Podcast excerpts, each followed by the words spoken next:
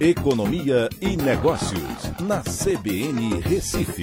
Oferecimento Cicred Recife e Seguros Unimed. Soluções em seguros e previdência complementar.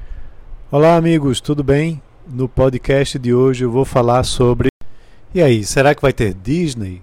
Pois é, o real é a moeda que mais desvalorizou em 2022 em relação ao dólar, com a cotação de R$ 5,20 o dólar vem caindo desde o início do ano. Alguns fatores explicam a mudança e vem a dúvida: é hora de comprar dólar?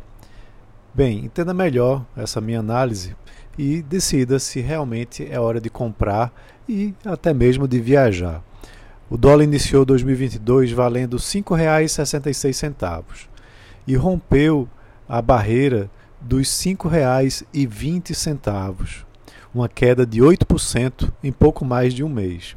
Apesar dessa tendência de curto prazo, é preciso entender melhor o que vai acontecer em termos de política e economia aqui e lá fora para tomar uma decisão de compra. O volume de investimento estrangeiro na B3, a Bolsa Brasileira, subiu 7,29% até o, até o momento. Em janeiro, atingiu o patamar de 32,49 bilhões de reais a segunda melhor marca desde 2012 e o quarto mês consecutivo de saldo positivo. Bolsa barata, atraindo investidores internacionais que compram ações em reais, impactando no câmbio. O preço das commodities, como soja, minério de ferro, petróleo e carnes, no mercado internacional trouxe mais dólares para cá, oriundos de receitas de exportações brasileiras, fortalecendo o real. O índice de commodities Brasil, o ICBR, teve uma elevação de 40,41% em 12 meses. A Selic em alta também ajuda o real. Investidores de renda fixa têm comprado títulos brasileiros que pagam prêmio em relação aos países com maior taxa de juros reais né, atualmente, isso descontando a previsão de inflação futura. Como os títulos são em reais, derruba o câmbio nos Estados Unidos, os juros vão começar a subir por conta do país é, estar sofrendo da maior inflação dos últimos 40 anos, em torno de 7%.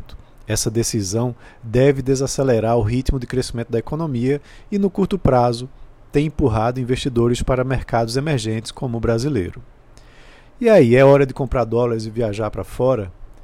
A tendência de queda do dólar pode mudar devido a alguns fatores. A elevação dos juros nos Estados Unidos vai atrair investidores internacionais para títulos americanos, que vão remunerar melhor, impactando diretamente no câmbio durante o ano.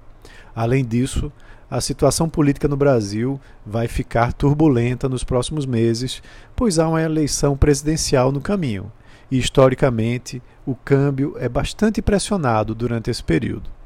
Outro fato relevante é que o dólar valia R$ 4,32 no início de fevereiro de 2020, me menos que hoje.